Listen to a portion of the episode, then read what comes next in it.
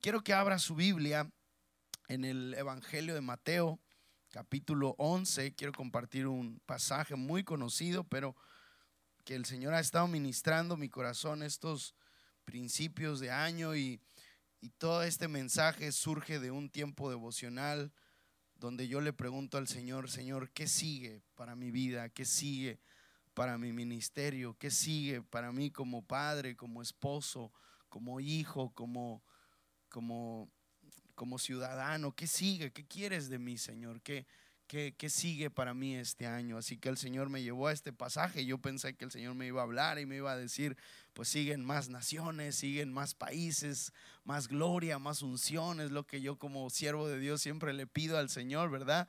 Y, y siempre el Señor me, me, me, me concede eh, el privilegio de, de predicar su palabra, pero me traía este sencillo pasaje que traía paz a mi corazón. Eh, Mateo capítulo 11, eh, voy a leer el versículo 28, 29 y 30. Lo voy a leer primero en la Reina Valera del 60 y luego lo voy a leer en la nueva traducción viviente. Así que primero lo leo en la Reina Valera del 60, Mateo capítulo 11, versículos del 28 al 30. Dice, venid a mí todos los que estáis trabajados y cargados, y yo os haré descansar. Llevad mi yugo sobre vosotros y aprended de mí que soy manso y humilde de corazón, y hallaréis descanso para vuestras almas, porque mi yugo es fácil y ligera es mi carga. Ahora me voy a ir a la nueva traducción viviente, tiene algunas variaciones, pero creo que es lindo cómo esta traducción nos acerca a este pasaje. Dice, luego dijo Jesús, vengan a mí todos los que están cansados y llevan cargas pesadas, y yo les daré descanso. Pónganse mi yugo, déjenme enseñarles, porque yo soy humilde y tierno de corazón, y encontrarán descanso para el alma, pues mi yugo es fácil de llevar y la carga que yo les doy es liviana. Pueden tomar sus lugares, amada iglesia. Y no sé usted, pero a mí constantemente me pasa los principios de año que hago una lista de eh, una lista de metas, cosas que me gustaría alcanzar, cosas que me gustaría conquistar, cosas que el año pasado no pude lograr, como bajar de peso o limpiar un poquito mejor mi cara o cosas de estas, ¿no? Uno tiene una lista de cosas que intenta siempre mejorar. No sé si usted es ese tipo de persona que siempre quiere mejorar algún aspecto de su vida. Y comenzando con esta lista eh, de cositas que quería mejorar en mi vida, en, mi matrimonio, con mi esposa, con mi, con mi hijo, en el ministerio, eh, me di cuenta de algo interesante. Y me di cuenta de que Normalmente eh, cuando llego a la mitad del año, siempre pasan estas situaciones un poquito eh, embarazosas o vergonzosas para uno. Cuando se da cuenta que todas las expectativas que tenía acerca de cumplir eh, con respecto a sí mismo no se cumplen o se cumplieron en un 5% o en un 10%. Y cuando ya pasó el año o la mitad del año, eh, ya vas cuesta abajo, ¿no? Y, y, bueno, solamente tienes en mente todo lo que no pudiste cumplir. Y me di cuenta que esta es una carga y me di cuenta que me empecé a sentir abrumado.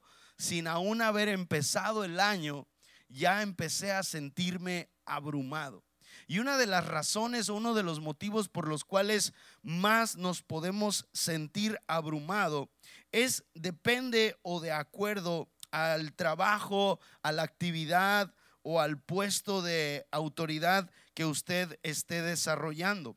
Por ejemplo, si usted es padre, normalmente los padres se sienten abrumados o se sienten cargados por las altas expectativas que su familia tiene acerca de ellos. Un padre, un esposo se siente abrumado por las expectativas que tu esposa tiene acerca de ti.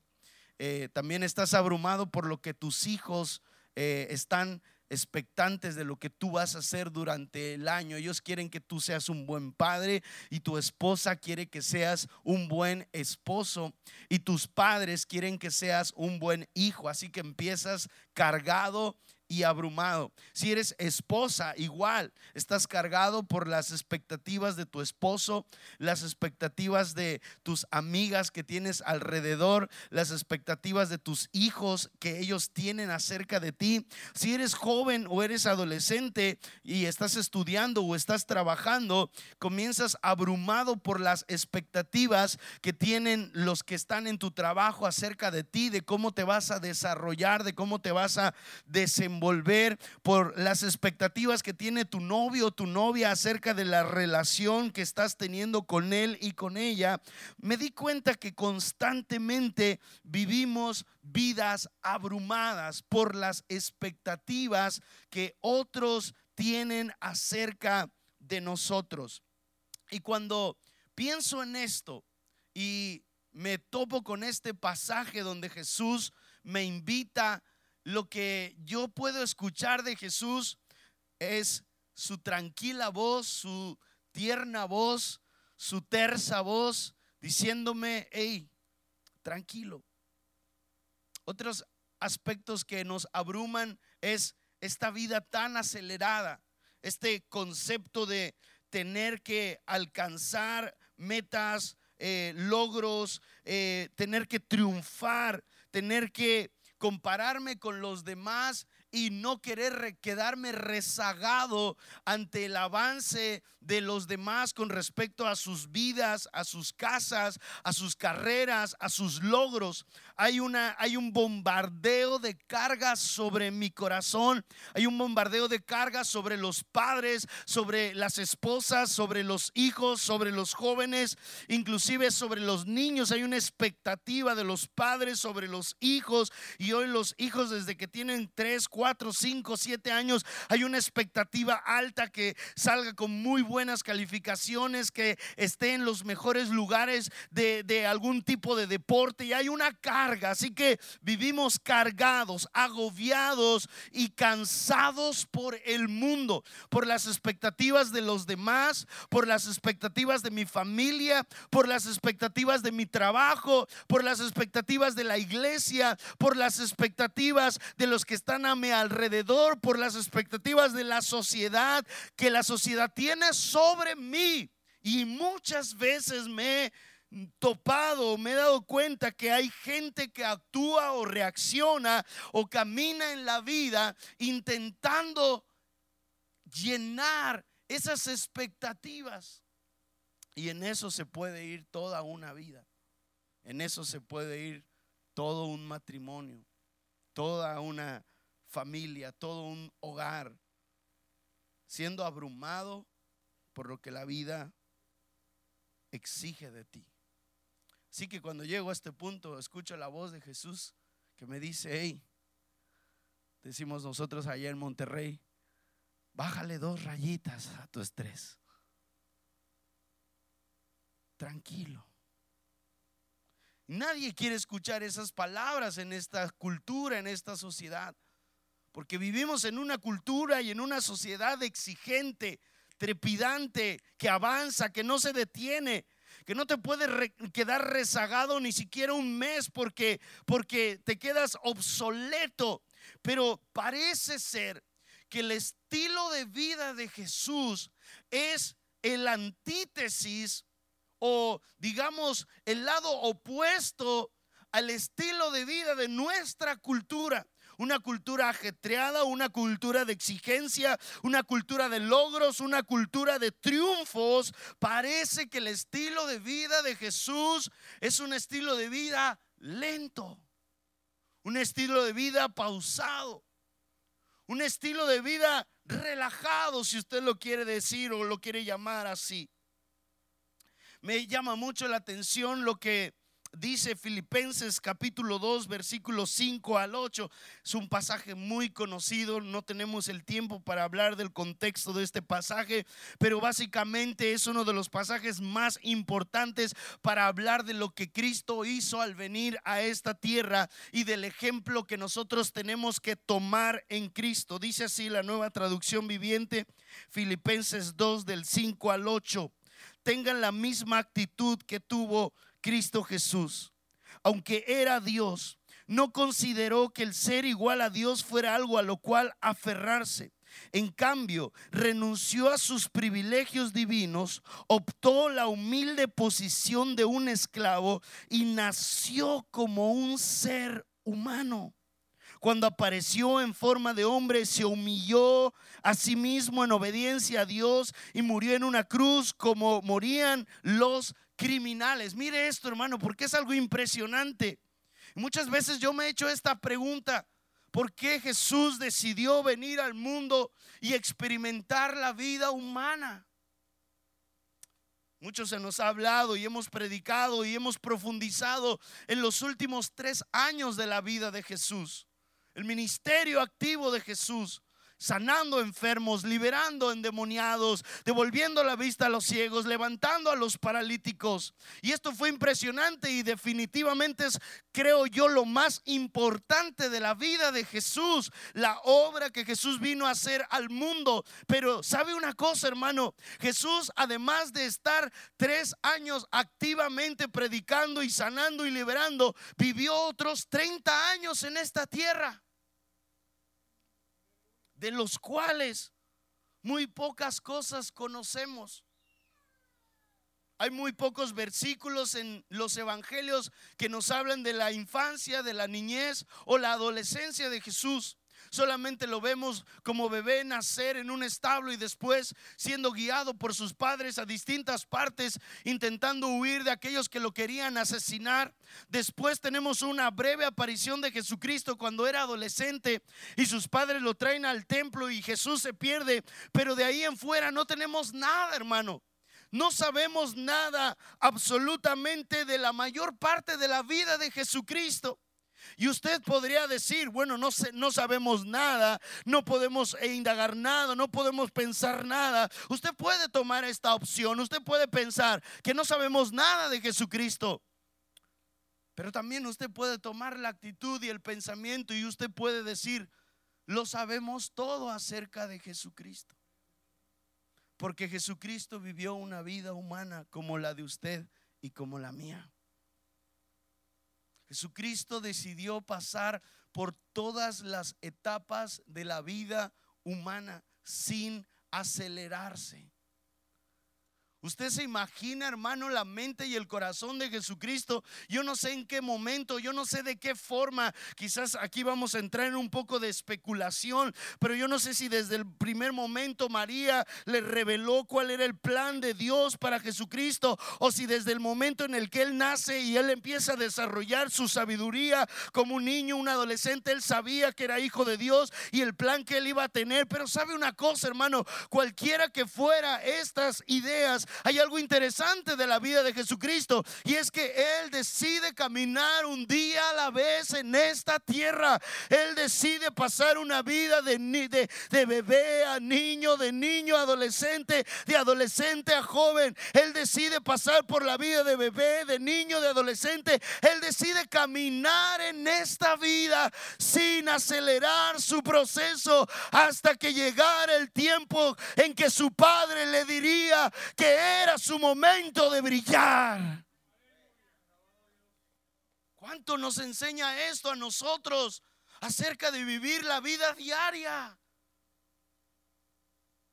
Acerca de caminar el día a día, la semana, el mes, el año donde queremos adelantar y queremos avanzar y queremos triunfar y queremos lograr y queremos proyectarnos y todo esto es bueno, los planes, los proyectos, los anhelos y se lo, se lo dice una persona que le gusta proyectar, le gusta, eh, hermano, tener proyecciones, pero hay un punto donde Jesús te dice, detente y experimenta mi estilo de vida.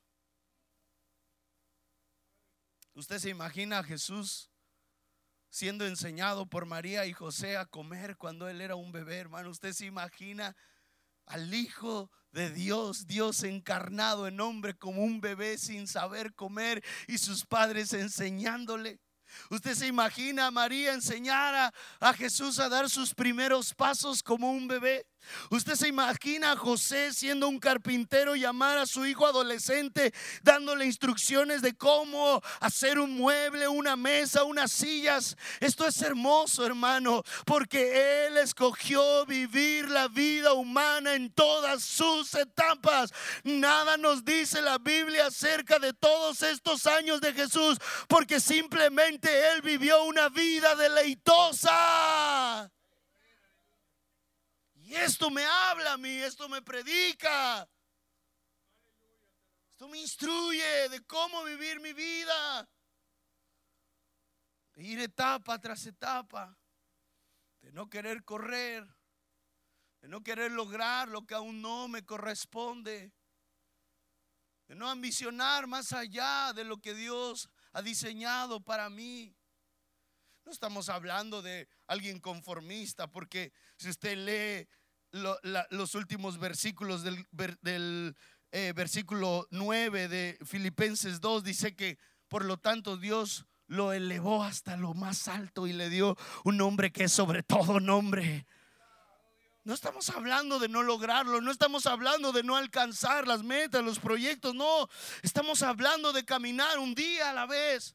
Estamos hablando de caminar el ritmo de Jesús. Así que Jesús, hermano, aquí nos hace una atenta y cordial invitación no para aquellos que por primera vez escuchan acerca del Evangelio de Jesucristo, sino para aquellos que ya llevan una larga jornada caminando en este camino de fe. Y Jesús se detiene y nos dice, detente. Detén tus planes, tus sueños, tus metas, tus anhelos. Y escúchame, tengo una propuesta para ti. Esta es la propuesta de Jesús para nosotros. Dice el versículo 28 de Mateo 11. Luego Jesús les dijo, vengan a mí. Esta es la primera pregunta.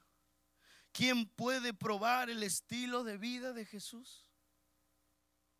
Solo los más elevados en la fe. Solo los más aptos para la oración y el ayuno. ¿Quién puede probar el estilo de vida de Jesús? Él nos invita y dice, vengan a mí todos, todos. Esta es una invitación para que de todas las edades, todas las razas, todos los idiomas, todos los estratos sociales, todo aquel que quiera venir y seguir a Jesús tiene la posibilidad de poder hacerlo. No hay acepción alguna en querer venir y seguir al Maestro, hermano. Se alegra en saber esto. Se alegra en saber que cuando Jesús nos invita a vivir su vida, Él está incluyéndolo a usted. Incluye a los padres, incluye a las madres, incluye a los ancianos, incluye a los adolescentes, incluye a los niños, incluye a los esclavos, a los libres, a los de la alta sociedad, a los de sociedad media, a los pobres, a los desamparados, a los enfermos, a los desahuciados. Él nos incluye a todos. Alguien puede dar un fuerte gloria a Dios. Alguien puede decir aleluya. Alguien puede decir lo creo. Vengan a mí todos. Y esta es una invitación doble. Esta es una invitación para usted, pero esta es una invitación para que usted la extienda a otros. No hay un solo, una sola persona en esta tierra que no tenga el privilegio de poder escuchar el Evangelio de Jesucristo y tener la decisión de seguir al Maestro. Todos, todos pueden venir a Jesús. Y aquí Jesús hace dos tipos de, ¿cómo decirlo?, de cláusulas o de menciones especiales. Jesús habla de dos perfiles de personas en el cual definitivamente usted se va a incluir o en uno o en otro. Dos perfiles de personas.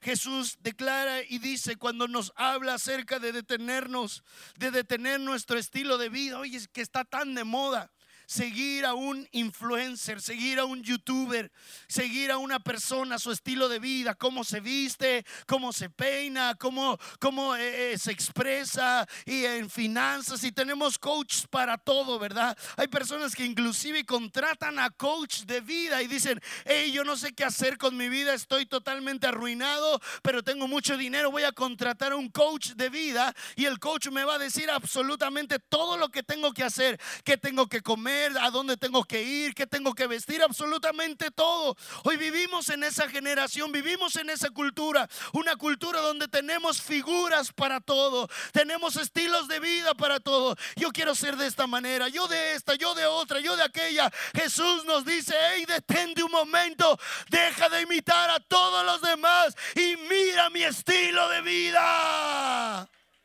Mírame a mí, es lo que Jesucristo está diciendo. ¿Quién puede imitar a Jesús? Todos. Todos. Especialmente dos categorías de personas. Y aquí usted se va a incluir. Vengan a mí todos. La reina Valera lo dice de una manera precisa. Los que están trabajados y cargados. Diga conmigo trabajados. Diga conmigo cargados. Jesús está hablando de dos tipos de personas, dos perfiles de humanidad, dos perfiles de personalidades. No, es que eso de seguir a Jesús así, tal cual como Él lo dice, yo no puedo porque yo soy así, así, así, así, yo soy de este carácter, yo tengo estos problemas, yo no puedo seguir ese estilo de vida. Eso no es para mí. Escucha esto porque tú vas a estar incluido en una de estas dos perfiles. El primer perfil al cual Jesucristo invita a seguirle es aquellos que están trabajados. Aquí la palabra griega que utiliza Jesús está incluyendo todas las personas que tienen tres tipos de enfermedades. Enfermedades físicas, enfermedades del alma o enfermedades de la mente. Y usted puede notar en el ministerio de Jesús cómo Él se acerca a estos tres tipos de personas con enfermedades. ¿Cuáles son las personas que tienen enfermedades físicas? Bueno, pues cualquier enfermedad física. La primera invitación, el primer perfil de persona al cual Jesús está invitando a seguirle es, hey, estás enfermo tienes diabetes, presión arterial, tienes una, una hernia, tienes cáncer, ¿qué, estás enfermo físicamente, sígueme. Pero también esta palabra griega habla de personas que tienen alguna afectación en el alma, en lo interno, en la mente. Afectaciones psicológicas, afectaciones por su vida, en su pasado, afectaciones con relación a una persona que les dañó, les rompió, les trituró el alma, el corazón alguna herida que vienen arrastrando desde la, desde la niñez hasta la adolescencia y ahora la han abrazado como nunca en la, en la adultez y no pueden, no pueden perdonar, no pueden soltar, no pueden procesar algo que pasaron en el pasado y eso los tiene anclados a una vida miserable. Jesucristo está incluyendo a todos los enfermos físicamente, pero también enfermos del alma, enfermos del corazón enfermos de la mente por algún trauma, alguna situación. Quiero decirte algo, iglesia amado del Señor. Si tú estás padeciendo algo de esto, Jesús te ofrece vida eterna y vida en abundancia. Estamos viviendo en la era de la depresión, de la ansiedad, ataques de pánico. Es increíble, hermano, el estrés que se está viviendo en nuestra sociedad. Apenas en estos días estando aquí en el valle, hermanos, por detenerme en un alto, una persona me persiguió en su coche. Espero que no esté aquí, ¿verdad? Y si sí está, pues te invito a un café al final y platicamos. Las redes sociales están llenas de histeria de la gente. Platicaba con el pastor Octavio y decíamos, estamos viendo en la era de de, que tienes miedo de todo, tienes miedo de hablar con alguien, tienes miedo de saludar a un niño en el, en el Walmart, tienes miedo de, de, hacer un comentario, no puedes decir nada porque tus palabras se pueden malinterpretar, porque te pueden decir esto, aquello, lo otro. Estamos viendo en una generación, en una cultura, hermano, con una crisis de ansiedad severa. Un alto índice de suicidio con relación al estrés, a la ansiedad. Es hora de que la iglesia empiece a hablar acerca de lo que está ocurriendo, no nada más en el cuerpo físico, porque la neurociencia es la ciencia que estudia todo lo que está relacionado con el cerebro y cómo somatiza las enfermedades. Ha revelado que la mayoría de enfermedades físicas comienzan con una afectación que tiene que ver con lo interno del alma, del corazón, de la mente y va a salir de alguna manera. Eso se le llama somatizar. Sale la enfermedad por un trauma, por una crisis, por un divorcio. Hermanos, nosotros tenemos que ser conscientes de la realidad en la que nuestra generación vive, pero ser conscientes aún más de que Jesús nos ofrece una alternativa. Alguien que diga amén a esto. Alguien que diga lo creo. Alguien que diga esto es para mí, esto es para mí. Sé qué estás viviendo en tu casa, yo no sé qué estás viviendo en la intimidad, yo no sé qué estás viviendo en tu corazón, pero Cristo te invita y te dice, ven a mí. La segunda categoría a los cuales Jesucristo invita es a los cargados. Primero es a los trabajados y luego es a los cargados. ¿Quiénes son los cargados? Los cargados es esta generación, esta sociedad de personas que viven señalados por los demás. Señalados por su altura, su gordura, su flacura, su situación económica, su estatus legal. Estigmatizados por su color de piel. Agobiados por las expectativas que los demás tienen sobre ellos pero sobre todo y específicamente, Jesús está refiriendo a los cargados por el peso de la ley. Los cargados por el peso de la ley.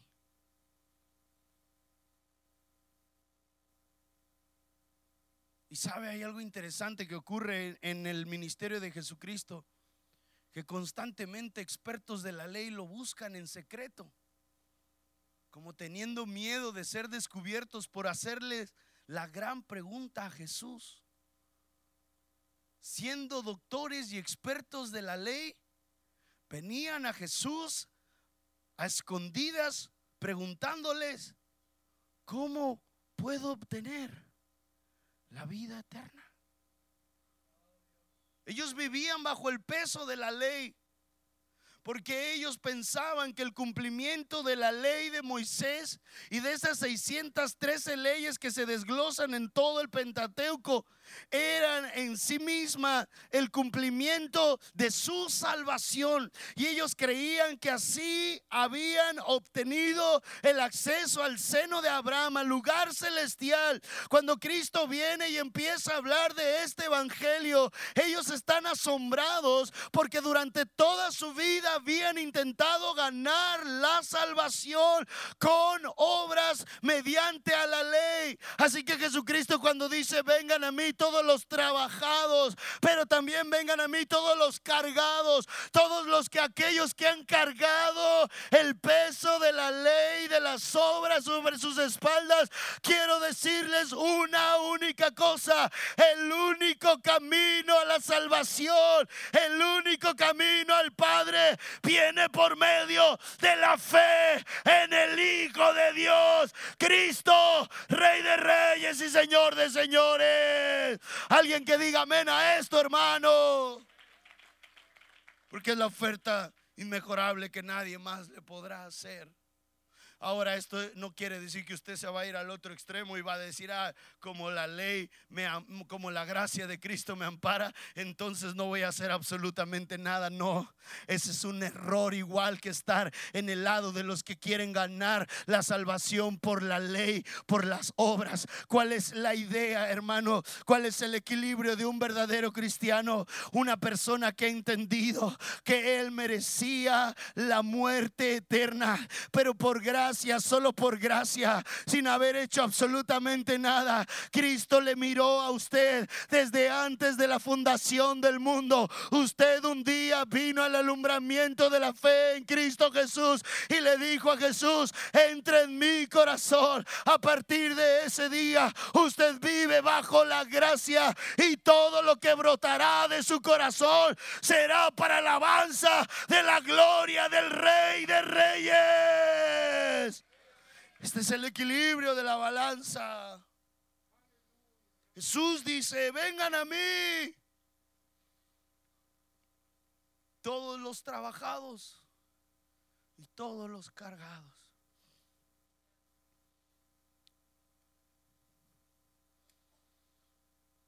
La segunda pregunta, la primera es, ¿quién puede probar el estilo de vida de Jesús? Todos especialmente los cargados y los trabajados. Usted está o cargado o trabajado. Yo lo estoy.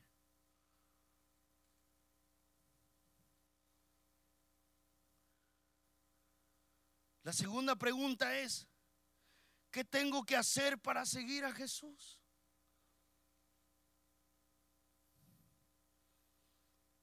Y la respuesta a esta pregunta es, yo creo que lo más difícil de este pasaje.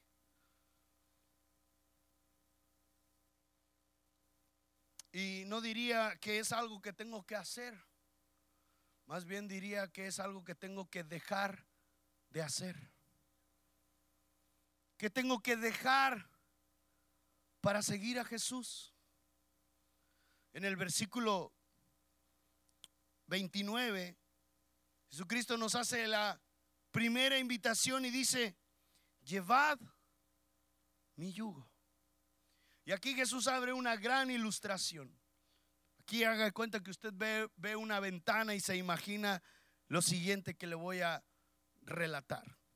En aquel entonces, en aquella cultura, ya en la nuestra moderna no, pero en aquella cultura, cuando un granjero iba a trabajar la tierra, no había máquinas, no había nada de eso y utilizaba animales de carga, bueyes. Y eran utilizados dos tipos de bueyes para labrar la tierra. El primero y el más importante era el buey guía o el buey maestro. Era un buey anciano que hacía mucho tiempo había recorrido esas tierras.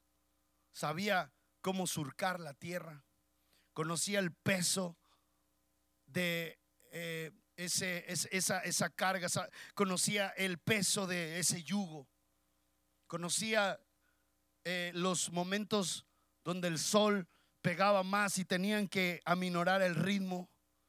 El guía sabía cómo caminar el camino, dónde detenerse, dónde avanzar, dónde tomar un camino diferente, dónde volver al camino de antes.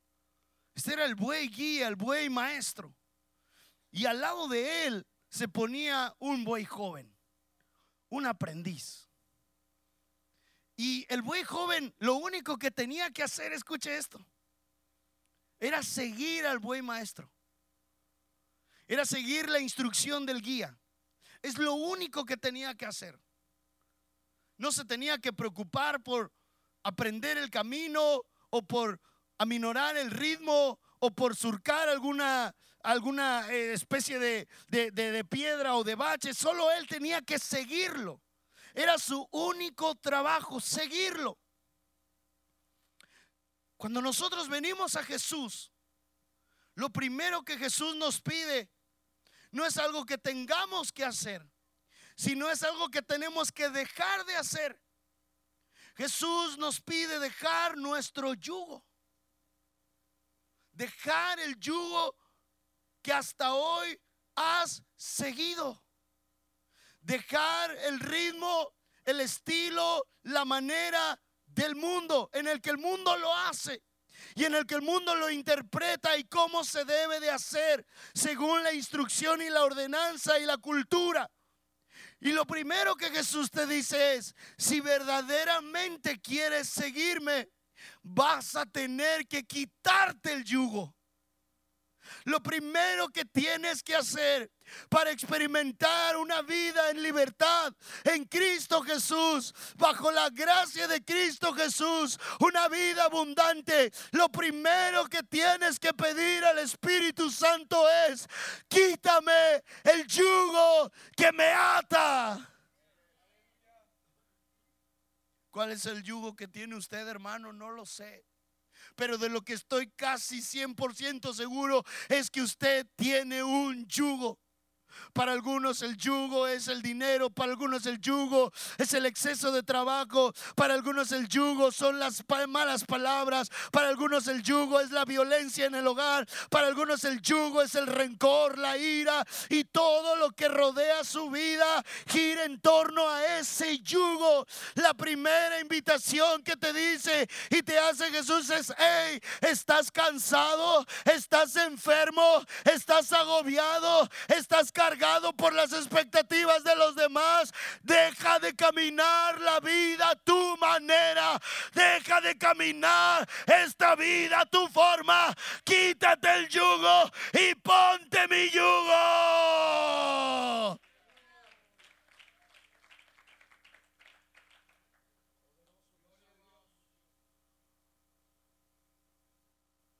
Ponte mi yugo. ¿Seremos capaces de esto, hermanos? ¿Seremos capaces de esto, jóvenes? ¿Seremos capaces de esto, adolescentes? Hermanas, hermanos. ¿Seremos capaces de levantar el yugo que hoy estamos siguiendo? Aventarlo y decir, Jesús, hoy me pongo tu yugo. Me pongo tu yugo. Y antes de que usted se ponga el yugo, Jesús le promete que el yugo que Él le da es fácil. Dice el versículo 30, porque mi yugo es fácil y ligera es mi carga. Porque el yugo de Jesús es fácil y porque es ligera su carga. Porque Él es el que nos guía. Él es el quien va delante de usted. Él es el que camina el camino. Él ya vivió esta vida. Si alguien sabe de traumas, si alguien sabe de dolores, si alguien sabe de decepciones, si alguien sabe de lamentos, si alguien sabe de traiciones, si alguien sabe de dolor físico, si alguien sabe de dolor mental, de dolor espiritual, si alguien sabe de soledades, ese es nuestro Señor Jesucristo. Él ya caminó esta vida y te invita, camínala conmigo. Alguien dice amén a esto. Dele un fuerte aplauso al Señor. Dele, dele un fuerte aleluya. Diga yo lo creo.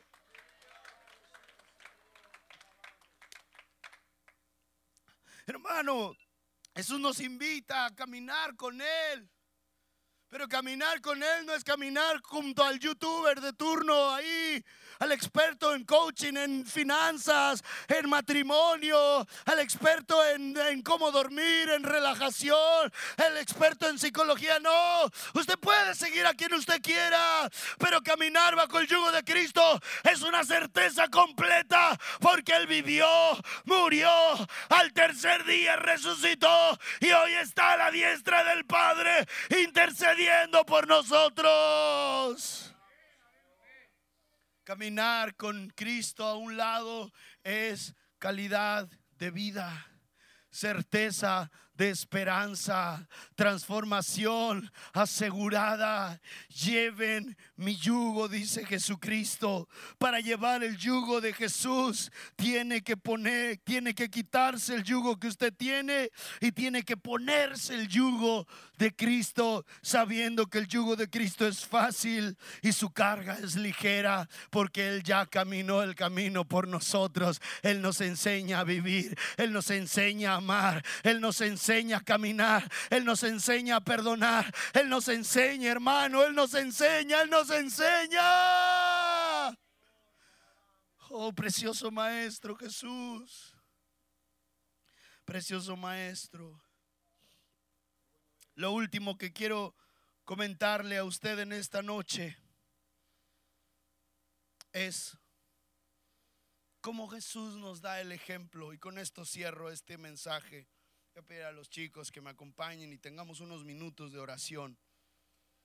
Después de que Él pide, ponte mi yugo, termina con estas palabras.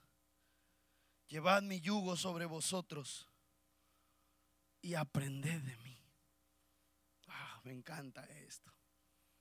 Me encanta, hermano, porque yo me siento como un niño delante de Jesús.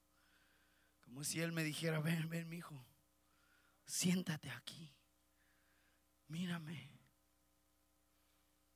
aprende. Y sabe, hermano, una de las lecciones más, más importantes para aprender, ¿sabe cuál es? guardar silencio.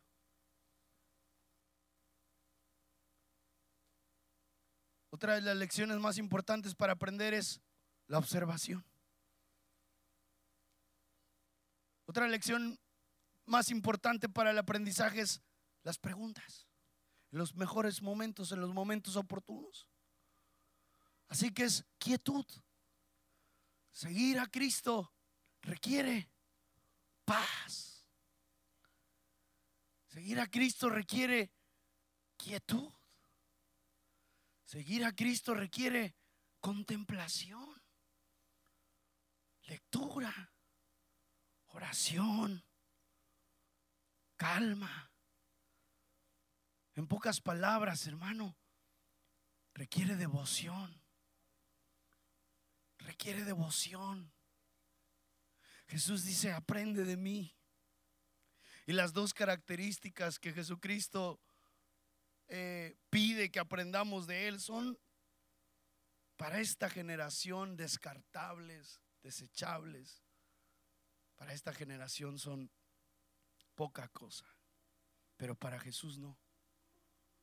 Yo la primera vez que leí este pasaje pensé, aprended de mí cómo echo fuera a los demonios.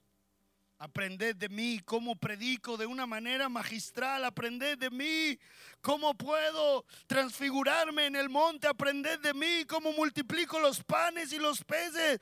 Aunque todo esto fue parte de la obra de Cristo, Él nos invita a imitar su estilo de vida.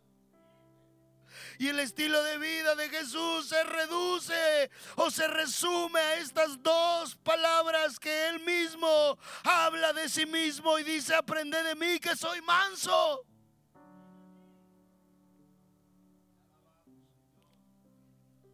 La nueva versión internacional dice, y de tierno corazón. ¿Por qué destaca Jesús estas dos características? Porque la mansedumbre de Jesús habla de la capacidad de estar de pie ante las peores circunstancias de la vida.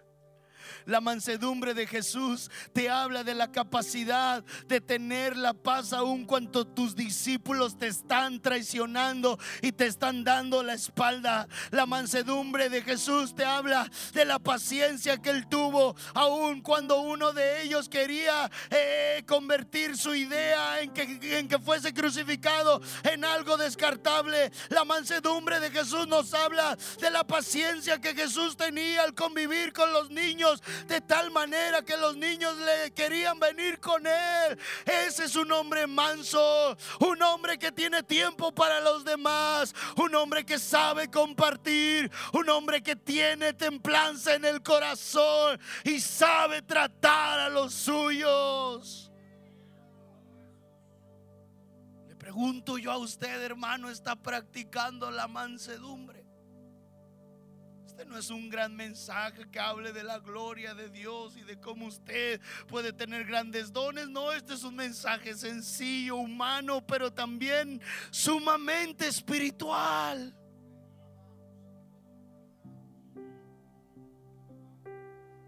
Y lo último que Jesús dice es, aprende de mí, de mi corazón humilde. La humildad no es lo que usted ve por fuera, la humildad está dentro, en los actos. Jesús le apodaban amigo de los pecadores, comelón y glotón. Él se acercaba a los pobres, a los perdidos, a las viudas, a los huérfanos, a las prostitutas. No se codeaba con las realezas, las sacudía. Dejaba que los niños se acercaran a él. Llamó a sus discípulos de todos los estratos sociales. Se asociaba con los humildes. Y es que todo el libro de los salmos está partido en dos.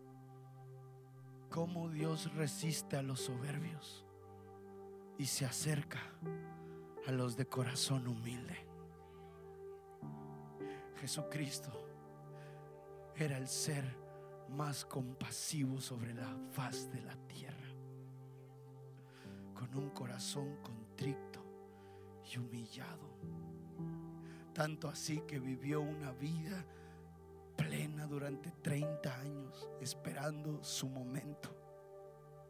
Él vivió esta vida. Él conoce los ritmos de esta cultura. Conoce tus aflicciones, tus dolores, tus traumas.